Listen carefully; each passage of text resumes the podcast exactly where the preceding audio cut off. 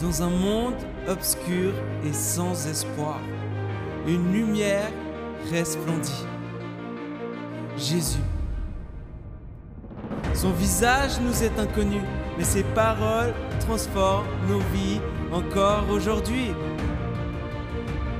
Jésus, pain de vie, source d'eau vive, lumière du monde, aimant, roi des rois, rédempteur, bon berger, parole de Dieu, visage de Dieu, voix de Dieu, Dieu.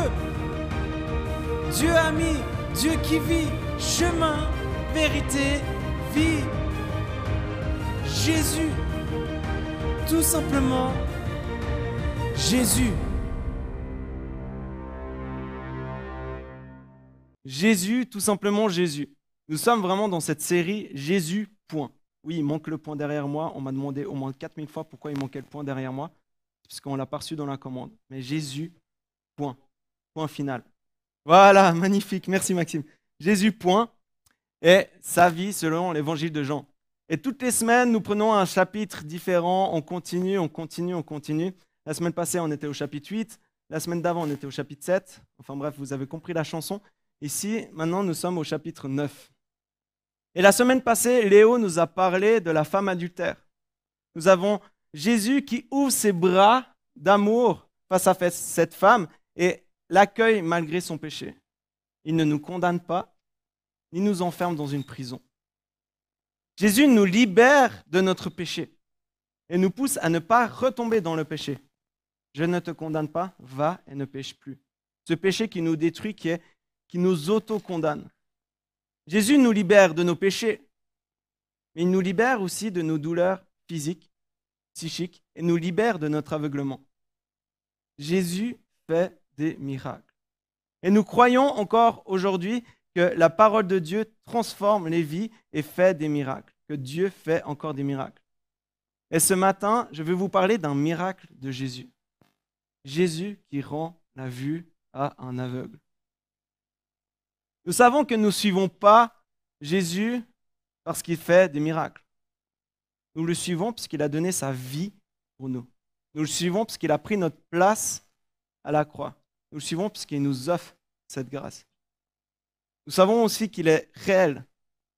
Nous le suivons car le Saint-Esprit est en nous et puis qui nous guide, qui nous transforme, qui nous aide, qui nous console dans les moments de deuil, dans les moments difficiles. Mais nous savons aussi que ce Jésus guérit encore aujourd'hui qu'il rend la vue. Et je vous invite à prendre votre Bible. Prenons la Bible ensemble. Il y a les Natels, votre Bible en chair, euh, pas en chair en os, mais en papier, euh, en papier plutôt, réel, ou votre iPad, ou derrière, si vous êtes sur YouTube, vous avez votre ordi, enfin bref. Prenez votre Bible, ou ceux qui ne veulent pas, fermez les yeux et puis écoutez ma douce voix. Jean 9, verset 1. Jésus vit en passant un homme aveugle de naissance. Ses disciples lui posèrent cette question. Maître, qui a péché? Cet homme ou ses parents? Pour qu'il soit né aveugle.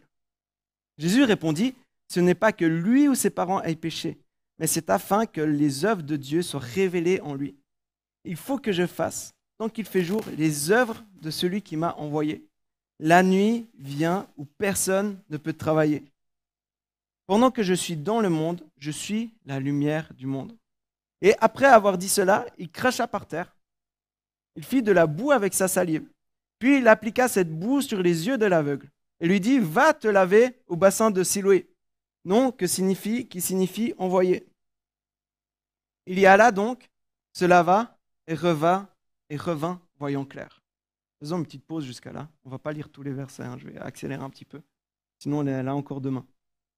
Ce qui est incroyable avec Jésus, c'est que chaque guérison est différente. Et pourquoi? Ça aurait été tellement plus simple. Chaque fois qu'on a un aveugle, on prend, on crache par terre, on fait de la boue, on met sur les yeux, on dit prends l'avion, va en Israël, va au bassin de Siloé. Ça aurait été tellement plus simple. Mais ce n'était pas pour mettre en avant le signe, comment on fait, mais qui est derrière ça? Je suis attaqué. Jésus utilise aussi quand même la compréhension de l'endroit où il est. Il dit, ben, va te laver au bassin de Siloé. Et l'autre, ce bassin était sacré. Vous savez, pendant la fête des tentes, euh, dans la tradition juive, ils allaient avec un, récipient en or, ils allaient prendre de l'eau, le bassin s'est loué, ils marchaient, ils allaient jusqu'au temple en procession. Donc cette eau, elle avait un caractère sacré, puis Jésus quand même utilise ça. Mais il n'utilise pas tout le temps cette eau-là. Il utilise pas mal de choses. On a vu euh, la, guérison de Bethesda il y a quelques semaines. Puis, à la suite de cela, donc l'aveugle est guéri. Et les gens, quand ils croisent, ils font Mais c'était pas l'aveugle. Mais non, mais si, mais oui, c'était lui. Vous savez, c'est comme quand quelqu'un se rase la barbe, on est là. C'est lui, c'est pas lui, c'est lui, c'est pas lui. Et pour finir, ils se disent Non, mais c'est bien lui, mais il était aveugle avant. Oui. Bon, alors amenons-le vers les pharisiens pour attester de sa, guérison, pour dire Oui, lui, il était bien aveugle, puis maintenant, il est guéri. Donc ils arrivent devant les pharisiens. Les pharisiens, ils disent Qu'est-ce qui s'est passé? Je leur explique moi, Jésus, machin, salive, boue, tac, Siloé, plouf. Et maintenant, je suis, je suis guéri. Et là, les pharisiens, ils étaient assez tendus, vous savez, parce que Jésus, ils étaient là, encore ce Jésus. Encore ce Jésus. Qui prêche, et qui guérit, qui sauve. Qu'est-ce qu'il est en train de faire là? Ils se disent, bon, on va essayer de faire tomber Jésus. On va essayer de montrer que c'est un escroc. Et là, en Jean 9, verset 16, il dit, là-dessus, quelques-uns des pharisiens disaient, cet homme ne vient pas de Dieu, car il ne respecte pas le sabbat. Mais d'autres disaient, comment un homme pécheur peut-il faire de tels signes miraculeux? Il y a eu division parmi eux, et dire encore à l'aveugle, toi, toi, que dis-tu de lui, puisqu'il t'a ouvert les yeux? Puis là, l'aveugle, il dit, c'est un prophète. Et vu que personne n'était d'accord, les pharisiens, qu'est-ce qu'ils font? Ils font, bon, allons chercher ses parents pour savoir déjà s'il était un ancien aveugle. Est-ce qu'il était vraiment un aveugle né Parce que s'il n'était pas aveugle bah, paf, l'aveugle est un escroc, et paf, Jésus est un escroc. Donc ils invitent les parents, les parents, ils arrivèrent, et ils, vont dire ceci au verset 20, nous savons que c'est bien notre fils et qu'il est né aveugle. Mais nous ne savons pas comment il se fait qu'il voit maintenant, ni qui lui a ouvert les yeux. Interrogez lui-même, il est assez grand pour parler de ce qui lui concerne. Ici, les parents, ils ne se mouillent pas trop. Ils disent oui, oui, c'est bien notre fils, avant il était aveugle, tout ça. Frère, entre guillemets, eux, ils savent que c'est Jésus hein, qui l'a guéri. Ils font ouais, mais on ne sait pas, demandez-lui, il est assez grand. Mais pourquoi ils font ça? Parce qu'ils risquent l'exclusion de la synagogue. Du coup, ils font hum, Demandez-lui, il est assez grand. Nous, on ne veut pas se risquer d'être exclu de la synagogue, exclu de la société. Nous, on ne veut pas prendre ce risque-là. Ce Jésus, on le connaît à peine. Mais demandez à lui. Et au verset 24, les pharisiens appelèrent une seconde fois l'homme, donc l'aveugle, qui avait été, bah, qui avait été aveugle, et lui dirent Rends gloire à Dieu, nous savons que cet homme est un pécheur. Et là, l'aveugle, qu'est-ce qu'il dit? Il dit s'il est un pécheur, je n'en sais rien. Je sais une chose, c'est que j'étais aveugle et maintenant je vois. J'aime beaucoup les réponses de cet aveugle. Pour l'aveugle, peu importe si l'homme qui l'a guéri est un pécheur ou non. Qui est-il pour juger? Il a une certitude, c'est que cet homme est bon, il est rempli d'amour et rempli de la grâce de Dieu. Il l'a guéri. En vrai, s'il était un peu pécheur, pas beaucoup pécheur, tout ça, il était là. Moi, c'est Dieu qui m'a guéri. Cet homme, voilà, c'est un homme. S'il est pécheur ou pas, j'en sais rien. J'ai vu la puissance de Dieu à travers Jésus. Imaginez un peu la scène. Les pharisiens sont devant cet homme. Et ils demandent encore une fois l'histoire. Ils disent, bah, vas-y, raconte-nous encore une fois l'histoire. Et là, l'aveugle, qu'est-ce qu'il répond au verset 27 Je vous l'ai déjà dit et vous n'avez pas écouté. Pourquoi voulez-vous l'entendre? Voulez-vous aussi devenir ses disciples? Bah L'aveugle devient un témoin face à ceux qui l'entourent et veut aussi partager cette nouvelle, cette nouvelle vue qu'il a eue. Et puis il veut ouvrir les yeux aux pharisiens qui sont devant lui, dire mais c'est Jésus, c'est à travers lui que j'ai été guéri. Et là, les pharisiens Comment ils sont? Ils sont là, ah oui, tu as raison. ils deviennent rouges, rageux. Puis là, en fait, on remarque que l'aveugle a touché là où ça fait mal. Il a mis en lumière leur comportement. Il les a coincés dans leur propre jeu. Comme Jésus le fait souvent, mais là, c'est un aveugle qu'on ne connaît pas du tout, qui coince comme ça les pharisiens. Et l'aveugle, il va encore plus loin. Ce moment-là, au verset 28, les pharisiens l'insultèrent et dirent, c'est toi qui es son disciple. Nous sommes disciples de Moïse, nous savons que Dieu a parlé à Moïse, mais celui-ci, nous ne savons pas d'où il est. Cet homme leur répondit, écoutez bien, voilà qui est étonnant. Vous ne savez pas d'où il est, et pourtant il m'a ouvert les yeux. Nous savons que Dieu n'exauce pas les pécheurs, mais qu'en revanche, si quelqu'un l'honore et fait sa volonté, il l'exauce. Jamais encore on a entendu dire que quelqu'un ait ouvert les yeux d'un aveugle-né. Si cet homme ne venait pas de Dieu, il ne pourrait rien faire. Ils lui répondirent, les pharisiens lui répondirent, Tu es né tout entier dans le péché et tu nous enseignes. Allez, côté en touche, chassé. Plus facile. Hein. Et Jésus apprit qu'il l'avait chassé. L'ayant rencontré, il dit, Crois-tu au Fils de Dieu? Il répondit, Et qui est-il, Seigneur, afin que je croie en lui Tu l'as vu, lui dit Jésus. Et celui qui te parle, c'est lui. Alors il dit, Je crois, Seigneur. Et se prosterna devant lui. Puis Jésus dit, Je suis venu dans ce monde pour un jugement, pour, ceux, pour que ceux qui ne voient pas et pour ceux qui voient deviennent aveugles. Pour ceux qui ne voient pas, voient, et pour ceux qui ne voient deviennent aveugles. Désolé, il y a beaucoup de voyants. Quelques pharisiens qui étaient avec lui entendirent ces paroles et lui dirent Nous aussi sommes-nous aveugles? Jésus leur répondit Si vous étiez aveugles, vous n'auriez pas de péché. Mais en réalité, vous dites Nous voyons. Ainsi donc, votre péché reste. Fin. Ici, Jésus est clair. Il répond aux pharisiens qui sont bel et bien voyants, mais d'un sens, en fait, ils sont complètement aveugles par rapport à qui ils sont. Jésus, en fait, en quelque sorte, il leur dit, mais si seulement vous étiez aveugles, vous pourriez voir, vous auriez soif de voir, vous auriez soif de cette lumière qui vous pouvait voir. Mais vous pensez voir, et du coup, vous n'avez pas cette soif de voir la lumière. Vous n'avez pas cette soif de voir Dieu. Comme l'aveugle désirait tant voir. Depuis qu'il est né, il désirait voir. Imaginez quand il était peut-être avec ses amis au bord d'un coucher de soleil, puis tout le monde dit Waouh, c'est magnifique ce, coucher de soleil. Et là, l'aveugle, ben, c'est super, ben, moi je vois pas. Toutes les fois où il a prié pour ça. Xavier Léon Dufour, un théologien catholique, dit ceci. Le péché qui, au début du récit, rappelez-vous, au début du récit, a été nié à propos de l'aveugle de naissance et affirmé à propos de ces experts de la loi qui se servent d'elle pour refuser donc reconnaître l'accomplissement. Voir pour cet aveugle signifiait pouvoir reprendre une vie normale, pouvoir travailler, pouvoir voir le soleil se coucher, avoir l'espoir d'avoir une famille et en prendre soin. Car comment pouvait-il prendre soin d'une famille s'il ne peut pas travailler à cause de son handicap? L'aveugle avait cet handicap qui l'empêchait de vivre une vie. Heureusement, maintenant, on a fait des progrès par rapport à ça. Ici, nous avons deux personnes différentes, vous l'avez compris, les pharisiens et l'aveugle. Oh, trois personnes, il y a Jésus aussi, hein. n'oublions pas quand même.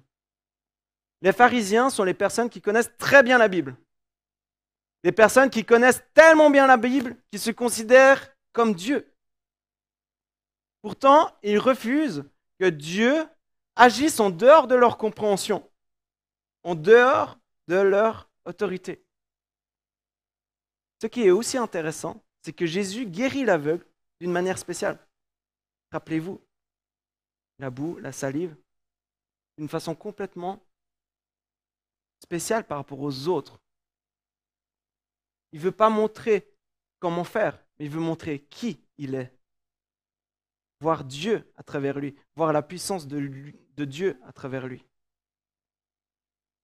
C'est pour éviter, vous savez, d'avoir comme des rites ou des gris-gris, des personnes bien spécifiques. Seul Jésus peut guérir. Les apôtres, les disciples, tout le monde, tout le reste, il n'y a que lui qui peut guérir les aveugles. Des prières précises, des manières de faire très précises. pour éviter de, tomber dans cette compréhension que tu dois faire quelque chose pour que Dieu te réponde. Tu n'es pas guéri. Bah, prie plus. Tu as encore des douleurs. Tu as un manque de foi. hein. Tu es encore malade. Sens que tu as encore fait une bêtise, toi. As encore péché. C'est pile ce que les disciples pensaient. Ils ont demandé à Jésus, mais qu'est-ce que cet homme a fait ou qu'est-ce que ses parents ont fait? Et c'est une compréhension bien triste de la vie avec Dieu. Donne bien ta dîme, donnez bien vos dîmes. J'aurais dû faire ce prêche avant. Donne bien ta dîme et oh, comme tu seras béni. Fois mille, fois dix mille. Après, on sera tous en Mercedes dans la, ou BM ou Lambeau ou j'en sais rien. Ou sinon, vous savez, on achète un petit mouchoir béni. Petit mouchoir qu'on soit pas à la poste, on le déplie, on fait ah 200 balles de mouchoir. On met sur, moi j'ai des problèmes de dos, on met sur mon dos. Je prie et puis je fais ah je sens, je sens, je sens, je sens rien. Je sens, je sens rien. Et après on fait réclamation. Pourquoi ça marche pas ton mouchoir béni? Ah, un manque de foi, mon frère. Vous savez, les personnes qui font encore le tour du monde, qui vont en Inde, qui vont se faire guérir ou qui vont à un endroit bien spécifique, en voyant un endroit sacré, vraiment un endroit sacré. Mais il y a aussi des chrétiens qui vont à des soirées très spécifiques, font le tour, vous savez, des soirées de guérison comme ça. Ils se disent que plus on, plus on en fait, mieux ça va marcher au corps de suivre une personne particulière qui a un don de, de guérison, puis qu'on se dit, genre, il n'y a que lui qui peut me guérir. Que soit bien clair. Je ne suis pas contre ces soirées, je ne suis pas contre ces personnes. Mais dans quelle optique on y va? Est-ce qu'on est prêt à aller pour voir la gloire de Dieu Pour se dire, ah, moi je vais, ok, je vais demander la guérison. Il y en a qui ont un ministère de guérison, il y en a qui ont une onction spéciale qui est, qui, guérissent, peut-être parce que c'est leur ministère. Mais est-ce qu'on va juste pour lui ou comme ça? Et puis si ça marche pas, on est en colère contre Dieu parce qu'on a tout fait? Ou est-ce qu'on se dit genre que ta volonté soit faite? Et pour la gloire de Dieu. Dieu accueille les personnes en son temps. Lui sait ce dont on a besoin et quand on en a besoin. Est-ce que ça veut dire qu'il ne faut pas prier et puis pas aller peut-être à ces soirées ou pas aller un ministère de guérison comme ça, traverser le monde entier ou comme ça. Non. Et que la volonté de Dieu soit faite. Soyons prêts à ça. Comme Jésus nous l'a enseigné dans la prière de notre Père, que ta volonté soit faite. Quand on l'a prié, la Sainte Seine, il a dit, éloigne de moi cette coupe, mais que ta volonté soit faite, Seigneur. L'aveugle, en tant que juif, a sûrement prié. Vous avez vu les punchlines qu'il a envoyées aux pharisiens? Il était quand même instruit, il avait quand même une certaine euh, théologie, il était vraiment quand même juif dans son cœur. Je suis sûr qu'il a déjà prié. Pourtant, Dieu n'a pas prié quand il est né, il n'a pas guéri quand il est né, quand il était enfant, quand il était adolescent, mais quand il était un homme. Il aurait pu le guérir avant. Pourquoi il l'a guéri juste maintenant? Si seulement j'avais la réponse. Parce que c'est la volonté de Dieu.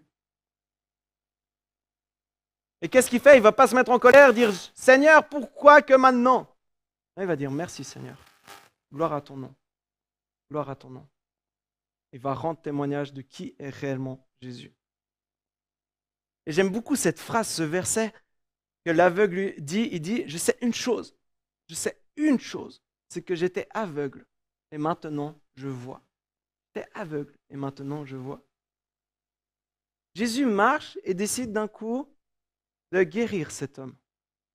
Parce que les disciples, dans leur euh, théologie dépassée de Jésus, de théologie juive dépassée, disent, mais qu'est-ce qu'il a fait cet homme?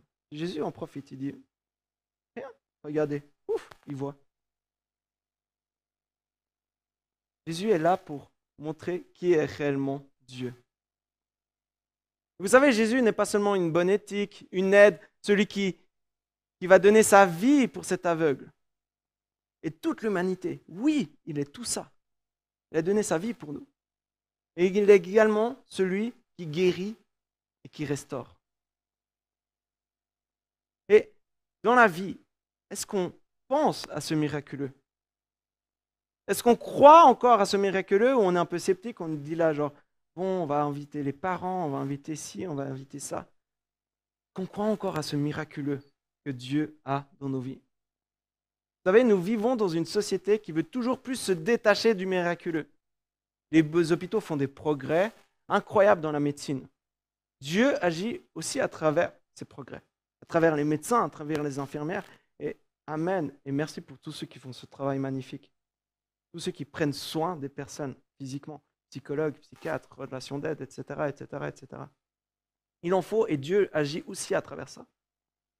Nous vivons dans une époque les plus grandes attaques de Satan, de celui qui veut nous éloigner de Dieu, c'est l'incrédulité.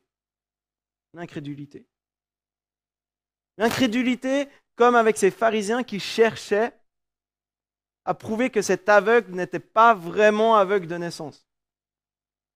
Cette incrédulité à la peau dure, que ce soit en dehors ou en dedans de l'Église. Vous savez, je me rappelle une histoire d'un professeur qui nous disait, euh, il y a une pasteur en Belgique qui vient de Turquie et qui était euh, persécuté pour sa foi là-bas. Ils, risquaient leur vie là-bas pour la foi. Elle est arrivée en Belgique, elle est devenue pasteur et tout. Elle a dit, vive la foi en Europe c'est presque plus dur qu'en Turquie. Parce qu'en Turquie, on savait pourquoi on croyait, en Europe, on ne sait même plus pourquoi on croit. L'incrédulité.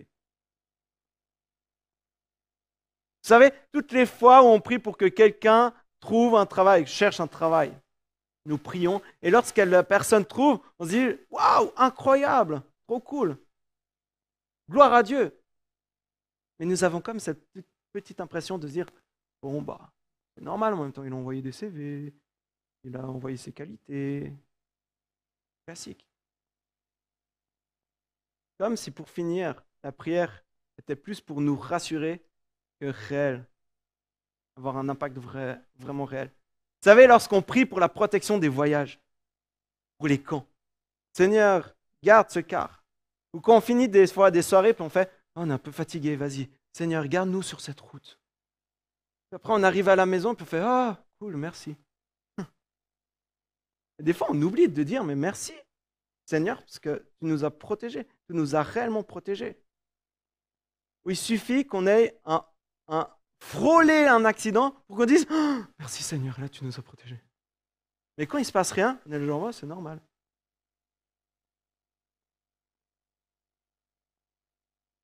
Non seulement regardons nos vies pour voir comment Dieu agit, mais ayons soif de voir ce que Dieu peut faire encore plus.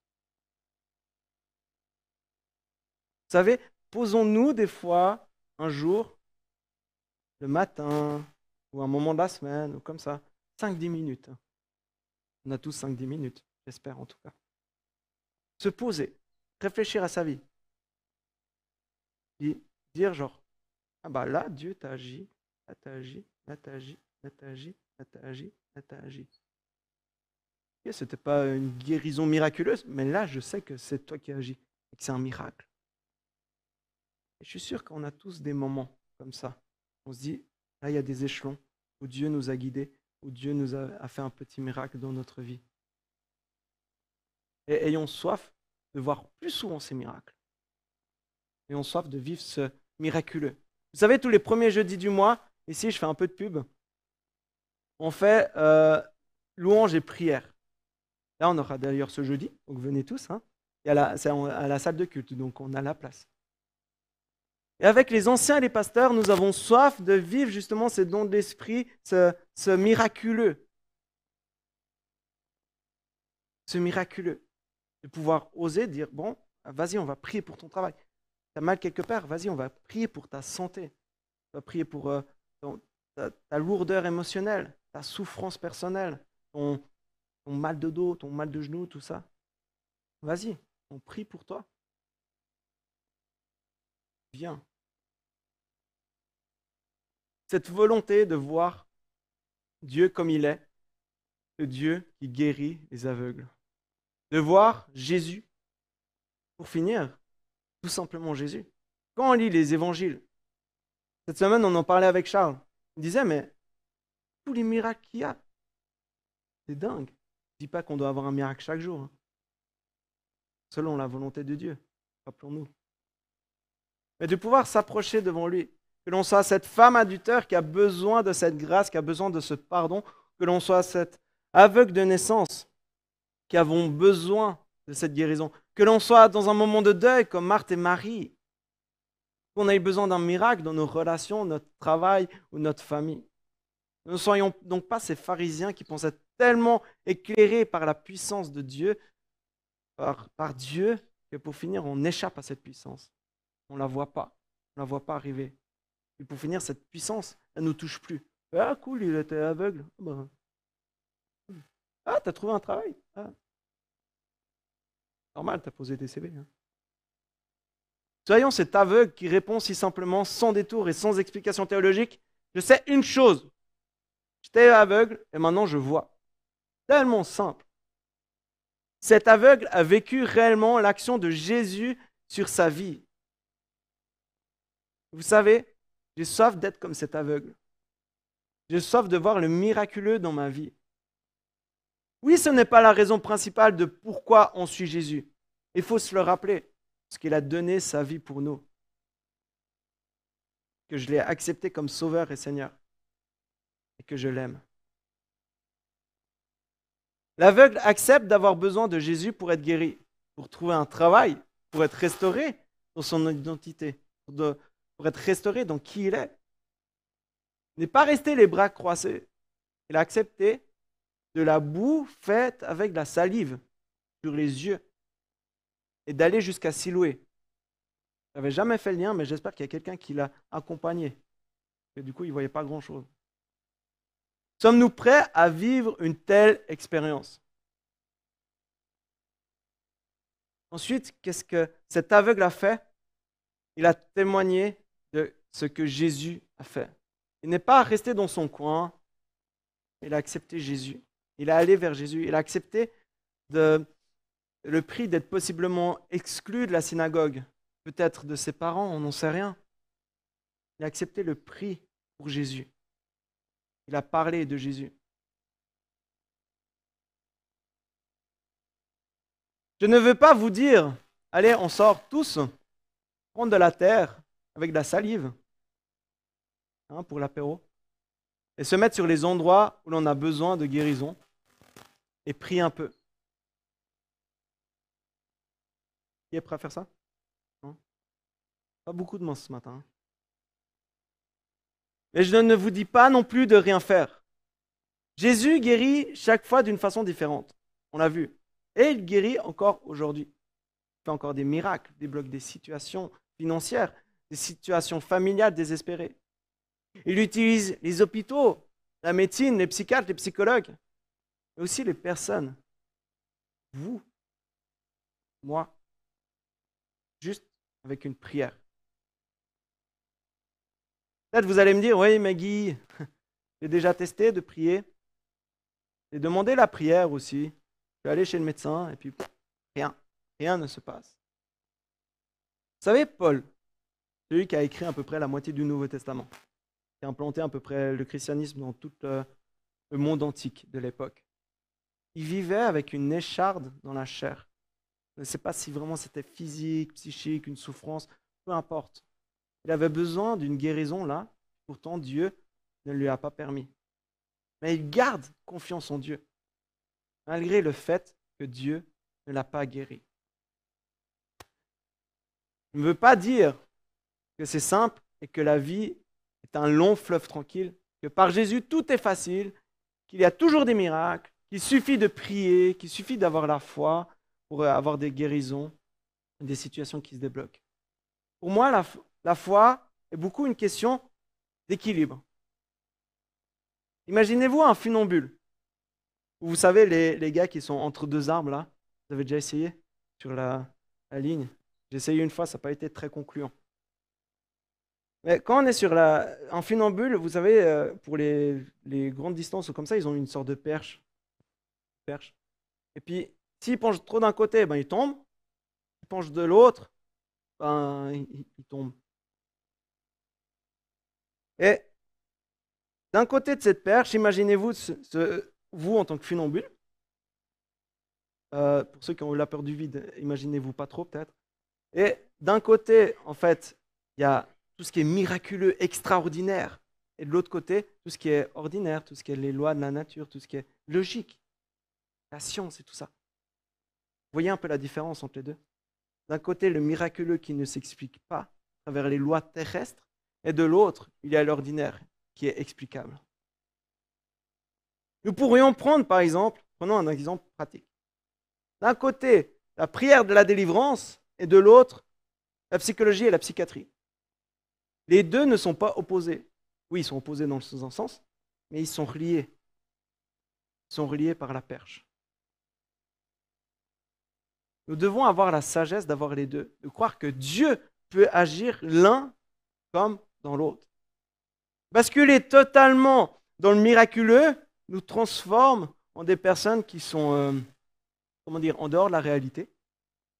Et basculer dans l'autre, nous devenons des personnes qui croient plus au miracle, qui deviennent incrédules, comme les pharisiens en Jean 9. J'aime beaucoup un, autre exemple, c'est dans le livre d'Emmanuel Menline, Le combat spirituel, les sept clés de la victoire. J'aime bien citer les trucs comme ça, euh, vous pouvez aller chercher par vous, ça vous donne du boulot. Au début de son livre, il parle du combat spirituel. Il dit, ben, il y a quelqu'un qui a mal à la tête. Soit, des fois, c'est vraiment une attaque et on a besoin de prière au nom de Jésus, et puis même on peut guérir au nom de Jésus. Et des fois, c'est juste parce que la personne a laissé juste euh, la fenêtre ouverte pendant la nuit. Vous voyez cette différence? Ou qu'il suffit de prendre une aspirine. Des fois, c'est une aspirine, des fois, c'est prier. Si on fait que prier, que prier, puis on va jamais chez le médecin, tout ça, machin, ça va être euh, compliqué. Hein. On va jamais chez le médecin, euh, des fois on en a besoin. Des fois on a besoin du médecin et des fois on a besoin un peu de prière. Des fois on a besoin des deux.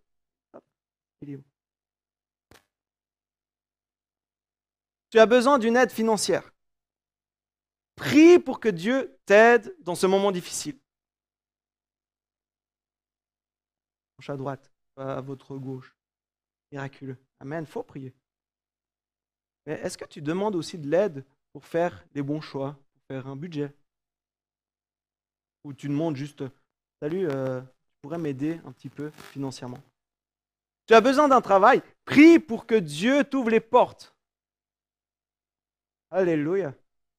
Ne reste pas les mains dans la maison, les bras croisés, les pieds sur la table, puis dire genre, Bon, Seigneur, tu t'occupes de mes CV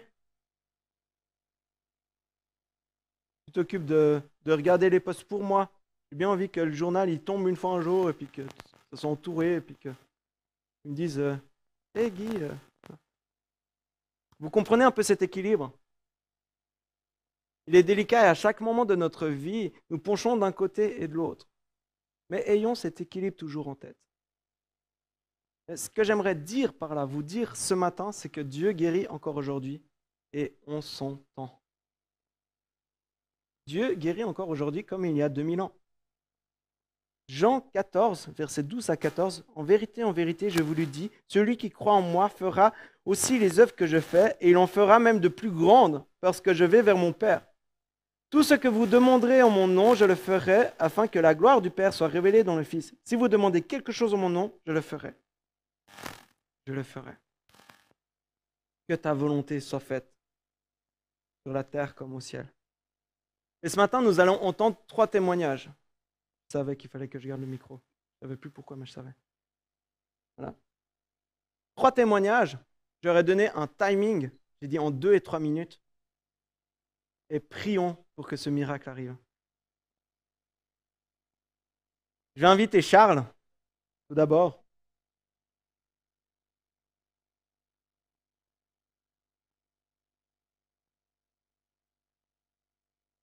Deux, trois minutes.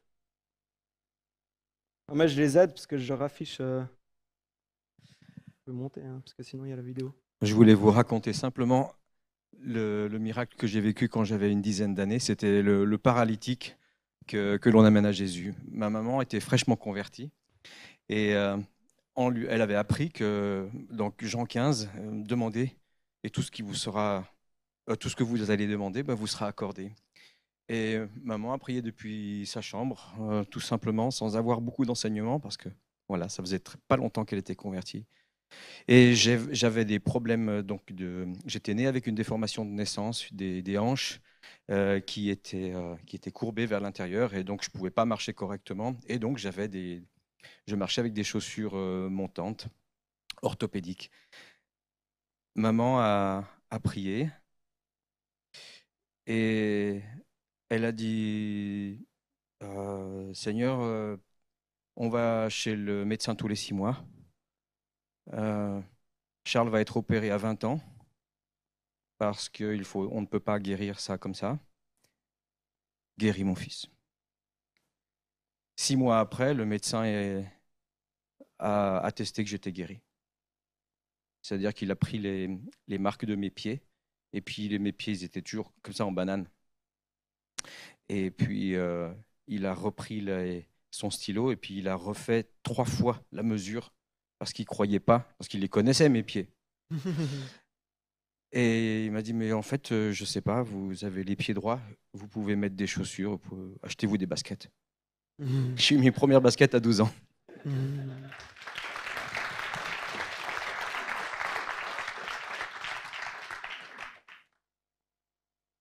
Allez, encore deux? C'est beau de voir ce que Dieu fait encore dans nos vies, encore aujourd'hui. Hein. Hmm. Isako. Comme ça, Ruben, il est encore euh, plus stressé.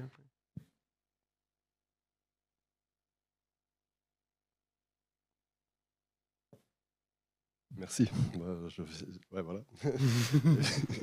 je voulais remercier aujourd'hui euh, le Seigneur parce qu'aujourd'hui je peux être là parmi vous. Il y a 15 jours, j'ai subi une ablation de la testé suite à une, euh, une perforation de celui-ci. Et du coup, euh, comme tu disais très bien, il faut savoir faire la balance et reconnaître euh, le don que Dieu donne aux médecins de refaire leur travail, mais aussi de faire confiance à Dieu, parce, que là, j'ai pu aussi clairement apprendre à faire le lâcher-prise, parce que tout s'est passé sur un week-end, donc il y a vraiment il y a 15 jours. Et du coup, faire confiance que, que, sa volonté se fasse pleinement. Et aujourd'hui, je suis là. Qu'est-ce que quatre jours après, je pouvais sortir de l'hôpital avec euh, une parfaite euh, fonctionnalité, je veux dire, du trois états qui, fonctionnait. Donc, euh, moi, je remercie vraiment Dieu parce que je crois au miracle. Je crois qu'il a agi. Je crois que les prières qui ont été portées ont fait effet aussi. Mhm. Et, et voilà. Je, sais que je veux continuer dans cette confiance qu'il est derrière, avec nous, derrière nous, il nous porte et que la suite, c'est lui qui l'a entre les mains. Et, voilà. je vous remercie. Amen. tu veux encore? Vous savez, quand j'ai demandé à Isako, il m'a dit trois, minutes. Ouais, deux, trois. ah, j'ai jamais fait ça. Normalement, je fais une demi-heure, une heure. J'ai fait. Ben, il a fait une minute trente, donc euh, concis, parfait. Gloire à Dieu vraiment pour cela. Ruben.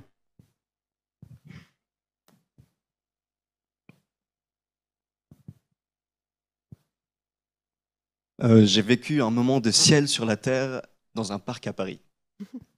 Du coup, j'étais dans un parc à Paris, assis sur un banc. Et puis, en face de moi, je vois un monsieur assis. Il avait des béquilles.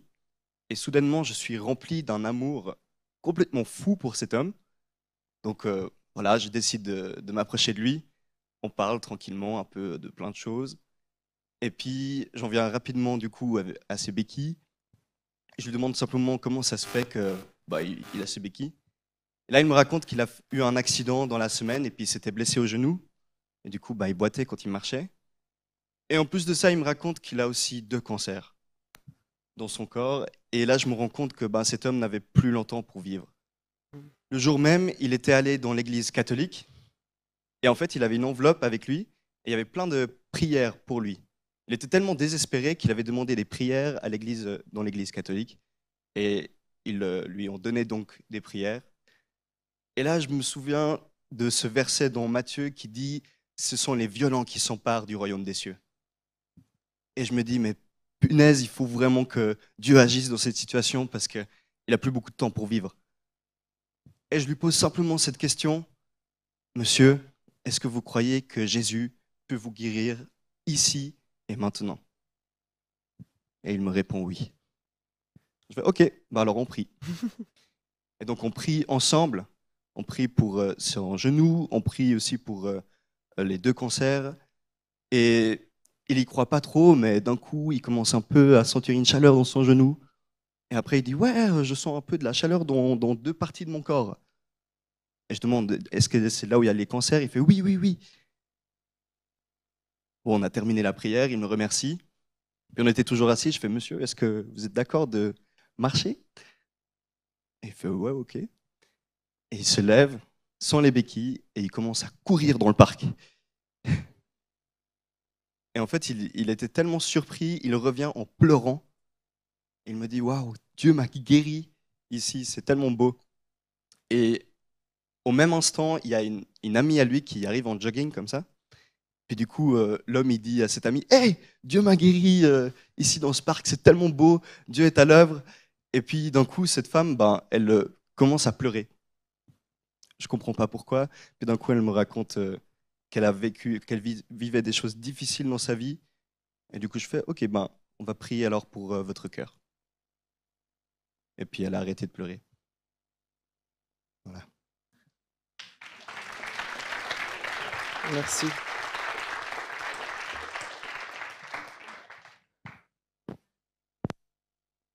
Est-ce que Dieu guérit encore aujourd'hui?